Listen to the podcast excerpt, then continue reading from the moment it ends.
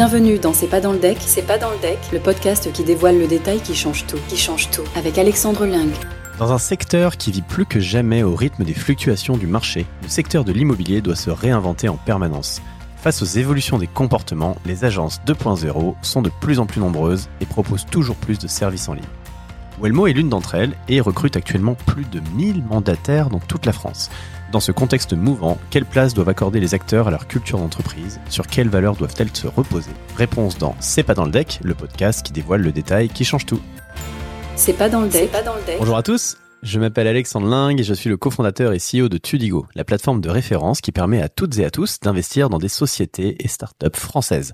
Chaque semaine, je vous fais découvrir des entrepreneurs, investisseurs, experts qui nous partagent leur vision de l'entrepreneuriat et de l'investissement en nous dévoilant le détail qui change tout. C'est pas dans le deck. dans le deck. Dans cet épisode, je reçois Nicolas Gay, CEO et cofondateur de Wellmo, la première agence immobilière en ligne. Bonjour Nicolas. Bonjour Alexandre. Alors Nicolas, est-ce que en, en- en deux mots, tu peux nous dire euh, ce qu'est Wellmo? Alors Wellmo, c'est la première agence immobilière en ligne. On accompagne les propriétaires dans la vente de leurs biens immobiliers tout en leur évitant des frais d'agence exorbitants et comment, en couplant notre technologie unique, adosser à un réseau de mandataires présents partout en France. Alors attends, concrètement, si on fait le, le parallèle, je pense que tout le monde sait ce qu'est ce qu'est une agence immobilière traditionnelle. Qu'est-ce qui change lorsqu'on va avoir un acteur comme Wellmo, une néo-agence immobilière? Alors déjà, le montant des commissions. En moyenne, tu as des agences immobilières franchisées, tu as des réseaux d'indépendants aussi qui prennent 5% de commission. Chez Wellmo, on est sur des commissions plus basses. Pourquoi c'est important ça? Aujourd'hui Bah, Aujourd'hui, avec l'inflation, un, c'est important. Deux, il faut savoir que trois vendeurs sur quatre en France tentent de vendre sans agence immobilière. Pour plusieurs raisons. Des commissions jugées trop élevées, un manque d'innovation et un manque de transparence. Conclusion, les propriétaires essayent de vendre entre particuliers. Mais la moitié d'entre eux ne réussiront à vendre et l'autre moitié finiront par passer par une agence immobilière, mais par défaut, pour avoir plus de visibilité, pour avoir plus de communication et parce que c'est stressant, c'est chronophage. Qu'est-ce qui est censé apporter un, un agent immobilier? Si les agents immobiliers étaient parfaits, Ouais. c'était une, tu vois, une belle profession et qu'ils étaient tous, euh, tous des incroyables agents immobiliers, ça serait quoi? Il y a plusieurs qualités pour être un excellent agent immobilier. Un, ça passe par l'humain, la confiance. Deux, par son expertise. Trois, par la valeur ajoutée qu'il peut apporter grâce notamment aux outils et à la proposition de valeur du réseau qui l'accompagne. Attends, moi je veux dire, parce que j'aime bien partager mon, mon expérience de l'investissement, parce que je pense que c'est, euh, pour moi, l'investissement, ça représente la, la liberté, c'est quelque chose qui me passionne, ça tombe bien, je bosse dans l'investissement en plus maintenant. Mais quand j'ai eu mes premiers jobs, effectivement, j'ai commencé à investir en immobilier, donc j'ai acheté des appartements que j'ai mis en location, et puis, euh, et puis j'en ai vendu aussi. Et c'est vrai que j'ai jamais fait confiance aux agents immobiliers. Méfiance. Alors c'est pas méfiance, c'est que bon, en tout cas en locatif, euh, je voyais bien qu'ils avaient pas ce que moi je recherchais, à savoir la réactivité, la proactivité. Alors dans le cadre d'une location pour aller rechercher tes locataires, dans le cadre d'une vente pour activer tous les moyens d'action qui vont permettre de commercialiser ton bien vite et avec euh, le meilleur prix possible pour toi en tant que vendeur. Donc évidemment. euh, un des soucis que j'avais avec les agents immobiliers, c'était leur commission qui venait s'ajouter à bah, mon prix, à moi, mon prix net vendeur, qui donnait un prix euh, ou déconnant sur le marché, pour un acheteur, ou en fait qui venait ronger sur ma marge, alors qu'en face de ça, j'avais un bien qui me restait sur les bras pendant longtemps. Donc j'avais pas non plus la rapidité de commercialisation que je devrais trouver sur une ville comme Paris. Bah, la problématique, elle est la même pour tous les vendeurs. Il y a aussi une problématique vis-à-vis des acheteurs, donc faut penser autant vendeur qu'acheteur. J'ai été moi-même agent immobilier avant, j'ai été manager de réseau aussi, donc le sujet, je le connais très bien avant même d'avoir lancé Wellmo, et c'est par mon expérience professionnelle et aussi personnelle qu'on a décidé de créer Wellmo. On s'est aperçu, dans notre ancien réseau, que l'ensemble des réseaux proposaient la même proposition de valeur. Le seul élément différenciant que tu pouvais trouver, c'était l'échange de feeling que tu pouvais avoir avec ton interlocuteur. Ce qui est pas euh, hyper scalable. Ce qui n'est pas scalable. Malgré tout, c'est un projet de vie. Donc la moitié de la prise de ta décision, c'est le feeling que tu auras avec ton interlocuteur. L'autre moitié, ce sera sur qu'est-ce que le modèle et lui peut t'apporter. Nous, ce qu'on a décidé, c'est de se dire, on a des outils tech qu'on développe en interne parce que ceux qui sont sur le marché ne correspondent pas ou plus aux besoins d'aujourd'hui, parce que les besoins évoluent constamment. Ça a pas évolué pendant euh, 15, 20, ouais, ça fait 20 ans que l'immobilier euh, Ah, bah, euh, n'avait pas n'avait pas bougé. D'un point de vue technologique, on a les annonces et puis voilà et le téléphone et Mais c'est encore le cas. Tu regardes sur ce loger, ce qui est la première plateforme immobilière, tu vois des photos, euh, tu te demandes si clairement le propriétaire ou l'agent immobilier a vraiment envie de vendre le bien immobilier. Donc ça passe déjà par une qualité de la communication, par des photos. Donc nous, on a des partenaires présents partout en France en moins de 24 heures. Il fait le shooting photo, les plans, une visite virtuelle, qui est une modélisation en 3D du bien immobilier. donc vous avez standardisé le marketing du bien. Exactement. Ok. Parallèlement à cela, dès qu'un de nos mandataires crée une annonce immobilière, ça crée une interface propriétaire. C'est extrêmement important. Tout ça est automatisé. Ça, c'est quoi l'idée? C'est de lui donner de la visibilité? De la visibilité, une transparence, un suivi sur sa vente et surtout d'augmenter ses chances de vente et plus rapide. Pourquoi. Comment On a créé une interface, propriétaire donc vendeur, avec un agenda en ligne. Il met ses disponibilités de visite. C'est comme Airbnb ou Doctolib. Donc, imaginons c'est toi Alexandre qui souhaite visiter ce bien-là. Tu nous contactes. Plutôt que d'appeler le propriétaire avec des appels qui se croisent et de perdre du temps et de créer de l'insatisfaction parce que je vais pas pouvoir répondre à ton besoin immédiatement, je vais pouvoir aller sur l'agenda du propriétaire, regarder les disponibilités de visite qu'il a mis. T'as un peu un calendrier euh, des créneaux de visite possibles. Euh, Ouais, mais on va même encore plus loin. Parce qu'une fois qu'on positionne la visite sur l'agenda du propriétaire de manière automatique, tu as tout un écosystème qui gravite autour de la vente et de l'achat. On peut te proposer, en tant que nous, euh, agents mandataires, d'être mis en relation avec nos partenaires courtiers en prêt immobilier, d'autant plus aujourd'hui où tu as deux fois plus de refus de prêt qu'auparavant. Vous commencez dès le départ pour euh, celui qui veut visiter, là c'est côté du coup acheteur, à lui mettre en place l'écosystème qui va permettre de savoir si même tu vas pouvoir t'offrir ce bien et puis de commencer à enclencher euh, les démarches. Oui, et puis même vendeur, ça lui permet d'avoir une tranquillité sur la gestion et la fluidité du processus de vente, parce qu'on ne va pas le déranger pour connaître ses disponibilités. Et lorsqu'on positionne une visite sur l'agenda du propriétaire, automatiquement, il y a un mail et un SMS qui est envoyé au visiteur, au vendeur, disant qu'il y a une visite à telle date, telle heure. Voici les coordonnées de chacun. Totale transparence. Et donc c'est le vendeur qui fait sa visite? Dans 80% du temps de nos ventes, ce sont les vendeurs qui font les visites. D'accord. C'est un choix qui a été réfléchi avec nos clients. Ça peut paraître paradoxal parce qu'on peut se dire, bon, bah, qu'est-ce que fait l'agent immobilier? Quand tu dis vos clients, tu parles du vendeur ou de l'acheteur? Les deux. Ok. Les deux parce que tout le monde rêve d'être agent immobilier. C'est l'un des cinq métiers les plus recherchés. C'est pas vrai. Mais c'est aussi l'un des trois métiers les plus critiqués. Et pourtant, on s'attaque à ce sujet-là, mais tout le monde rêve d'être agent immobilier. Pourquoi? C'est culturel, c'est le premier voire deuxième investissement préféré euh, des Français. T'es l'un des exemples. Ah mais alors moi je veux aussi- pas être agent immobilier, tu vois. Non. Mais est-ce que tu as aimé faire visiter ton bien immobilier? Est-ce que tu as aimé jouer non, un c'est peu pas la ce rôle? Si, tu me diras oui. Après la- le, faire les visites en tant que tel, c'est pas ce qui me plaît en immobilier? Non, mais nous, ce qu'on a décidé de créer, c'est on les coach sur comment présenter le bien. Sinon, ça devient un monologue, ça devient un petit vente, etc. Mais on crée tout de suite un climat de confiance avec le vendeur. Ça, c'est côté vendeur. Côté acheteur, ils ont une certaine méfiance de l'agent immobilier quand ils visitent. Et donc, ils préfèrent rencontrer directement le propriétaire. Il y a l'empathie qui se crée. Ouais, c'est vrai. C'est un gain de temps pour nos agents immobiliers, donc nos mandataires, parce qu'ils ne se déplacent pas. Et de ce fait-là, au moment où on arrive sur une négociation potentielle ou une baisse de prix, le fait que le vendeur ait rencontré le visiteur et que ça a créé de l'empathie, ce sera plus simple dans la négociation. Et on va même beaucoup plus loin, parce qu'à chaque fin de journée, on envoie de manière automatique des demandes de feedback d'après-visite, intéressé, pas intéressé, je réfléchis au visiteur avec un champ de commentaires libre. Mais alors finalement là-dedans, euh, quand on se dit ça, qu'est-ce qui rend l'agent immobilier, parce qu'il y en a un quand même dans cette histoire, le fameux mandataire, Oui. euh, indispensable, voire utile? Parce qu'on pourrait imaginer qu'avec votre système, euh, bon, on pourrait, on pourrait plugger ça à, à PAP et puis euh, et puis roule la poule. On peut penser ça, mais dans le concret, c'est un petit peu différent. En fait, le travail en amont que peu de personnes voient est extrêmement important. Ça passe de l'estimation immobilière qui, aujourd'hui, avec de la data, nous permettent d'avoir des prix assez justes. Sur tout le processus de A à Z, pour vendre un bien chez Wellmo, c'est 5 heures de temps de travail. Dans une agence immobilière classique, c'est 50 heures. Grâce à tout le système. Là, je parle pas juste de l'estimation immobilière. Il est où le gros gros gain? Où est-ce que tu gagnes euh, plusieurs dizaines d'heures là? Les déplacements. Ouais. Euh, nos agents ne se déplacent pas dans 80% du temps et ça permet énormément de choses parce qu'ils ont un terrain de jeu qui est national versus un, un réseau euh, immobilier qui soit franchisé ou autre. Donc moi je suis agent politique- immobilier mandataire Wellmo, j'habite à Bordeaux, je peux vendre un bien à Paris, à Nice, euh, Marseille. Exactement. Ok. Ça peut paraître étonnant en se disant bah, je n'y habite pas. Quelle est rien, euh, en plus. mon, euh, à ma pertinence de connaître ce secteur-là La data nous permet déjà d'être extrêmement efficace. Ensuite, on a cinq volets de formation en interne chez Wellmo parce que 80% des gens qui nous rejoignent sont issus de la reconversion professionnelle. Donc, Mhm. on met un point d'honneur sur la formation qui se passe en visio. Rajouter à cela, je disais en, en préambule, le travail en amont est extrêmement important qui passe par l'estimation et qui, en plus de la data, se fait en visio plutôt que se déplacer. Et aujourd'hui, post-Covid, beaucoup de métiers se sont digitalisés, mais ce n'est pas forcément dans la culture d'entreprise, c'est pas forcément dans les process non plus. Nous, on était déjà équipés pour cela. Maintenant, on a eu un gros travail d'évangélisation, d'éducation de notre marché, mais cette crise a permis d'accélérer notre modèle. Euh, effectivement. Donc là, vous avez bénéficié, euh, comme pas mal de boîtes euh, digitales, du Covid. Un moment, hein, toutes les DNVB aussi, euh, avec le e-commerce, euh, explosé. Mais bon, euh, les DNVB ont eu le contre-coup euh, post-Covid de, de la montée des coûts d'acquisition, de, du coût des matières, euh, etc., qui est du coup du transport, qui finalement bah, les, les a mis un peu en difficulté. Vous, vous avez une, une petite crise immobilière quand même en ce moment.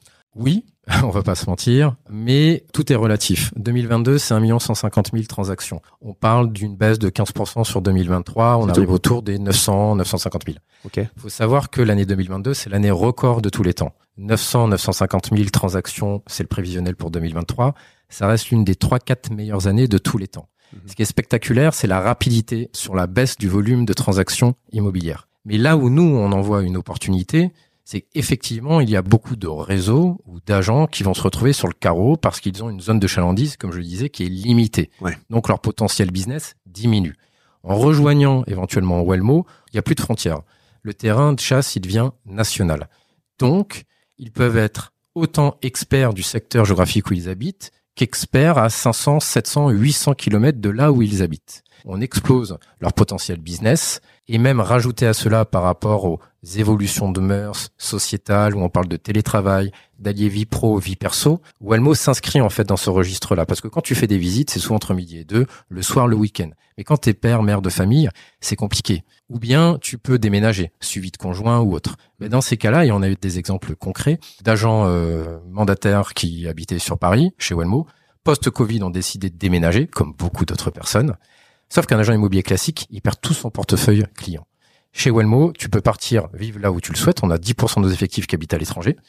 Et continuer à faire fructifier son portefeuille de biens immobiliers sur Paris tout en développant son portefeuille de biens à proximité de là où il habite. Mhm. Et on va même encore plus loin, et là on en est très très très fiers, c'est qu'on ouvre la possibilité à certaines personnes qui ont un handicap physique ou maladie, qui auraient rêvé d'être agent immobilier mais qui ne le peuvent pas, Parce qu'ils peuvent pas se déplacer. Exactement. Et aujourd'hui, on a parmi nos effectifs des personnes qui peuvent pas se déplacer et qui sont agents immobiliers, qui le font entièrement à distance et qui sont heureux.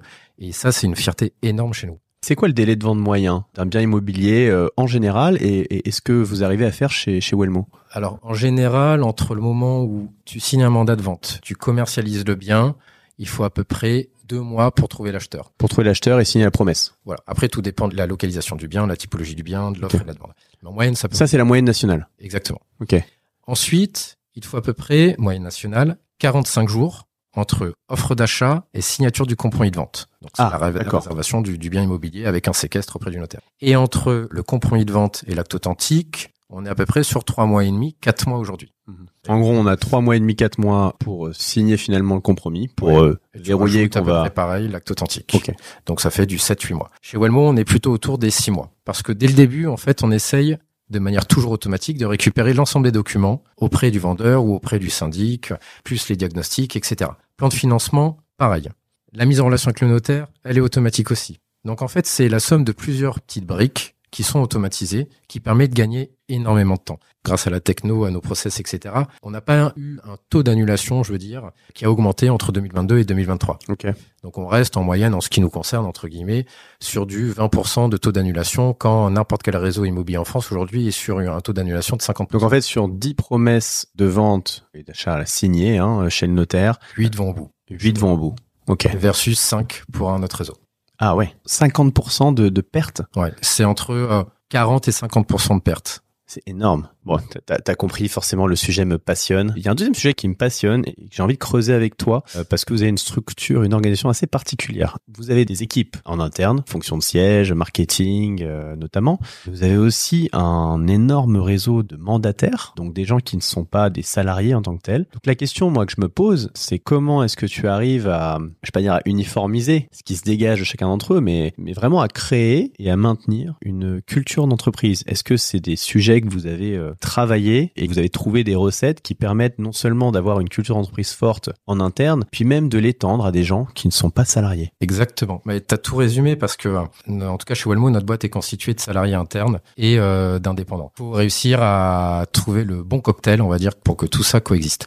Donc, on a cinq valeurs fortes chez Wellmo qui sont le respect, le travail de qualité, l'esprit d'équipe, la gagne, la satisfaction client. Maintenant, tout le monde apporte sa pierre à l'édifice. Avec mon associé Jimmy, ce qu'on a voulu faire, c'est de co-construire Wellmo. Tu peux nous donner un exemple concret, pratique, euh, tu vois, qui permet de faire ça Au-delà de dire, ouais, vous êtes tous euh, acteurs, bon, ça c'est les grands trucs de, de l'organisation libérée, euh, aplatie et tout ce que tu veux. Maintenant, c'est vrai que concrètement, dans les faits, comment est-ce qu'on fait ça, cette euh, co-construction? Est-ce que tu as des tips, des choses qui, que vous avez tentées qui marchent bien? Oui, exemple concret, et encore plus aujourd'hui, quand on est sous l'eau ou on est dans le rush, tu auras des pôles qui vont céder. Je donne l'exemple, on a notre équipe marketing qui va aller aider sur des partenariats. On a des business développeurs qui vont aller aider sur euh, du recrutement. Là, je parle sur des salariés. Maintenant, les indépendants. On a un indépendant, un agent euh, mandataire qui, euh, de lui-même, pour son business sur des rendez-vous vendeurs, a créé une carte d'objection et des réponses aux objections. Et en fait, il a voulu la faire partager à tout le réseau. Donc très sympa, merci Bernard. Mais tout le monde en fait a complété en fait cette carte d'objection